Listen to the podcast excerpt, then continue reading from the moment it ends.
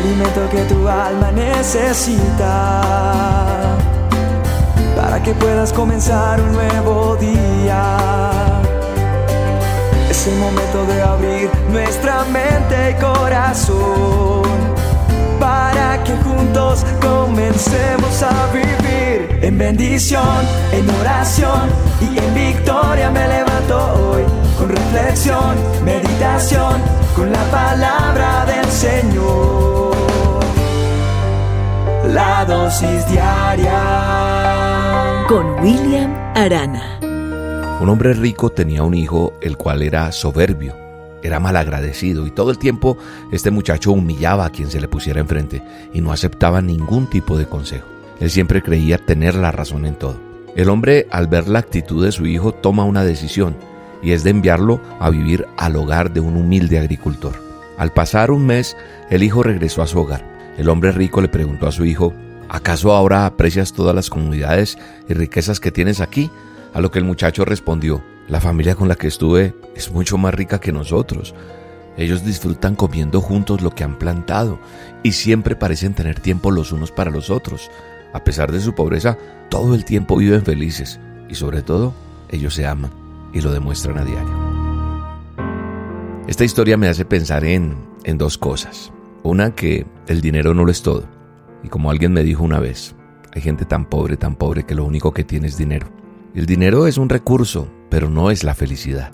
Y también me hace pensar en la segunda cosa que quiero compartir hoy, en esta dosis diaria, en que nuestro Señor Jesucristo dijo, bienaventurados los pobres de espíritu, porque de ellos es el reino de los cielos.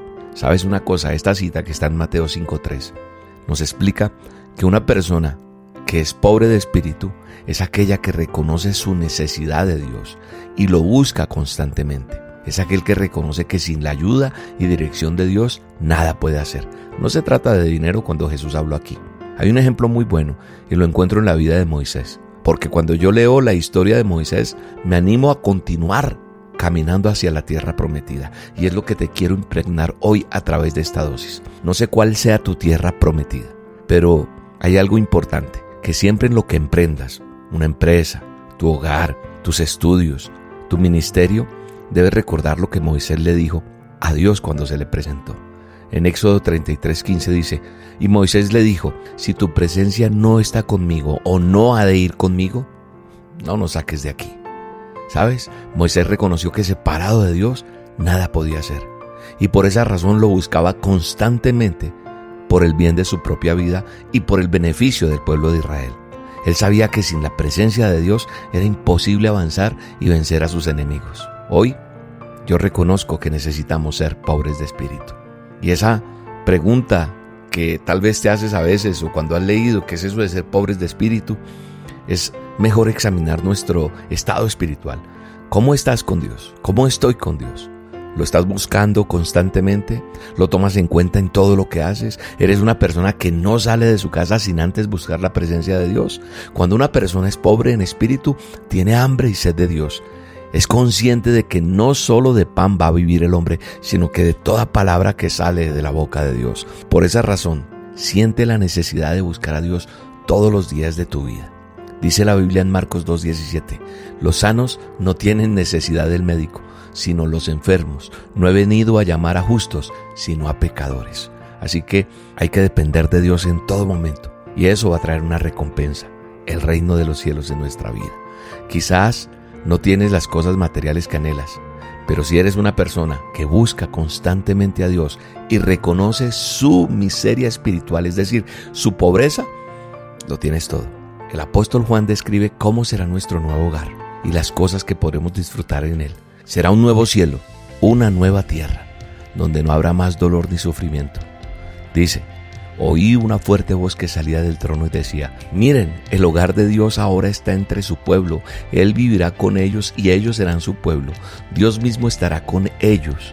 Él les secará toda lágrima de los ojos y no habrá más muerte, ni tristeza, ni llanto, ni dolor todas esas cosas ya no existirán más.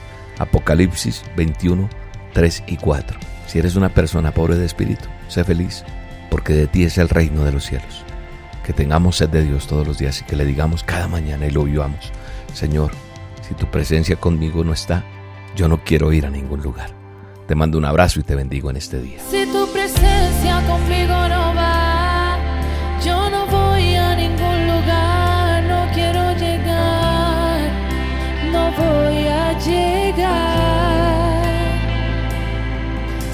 Si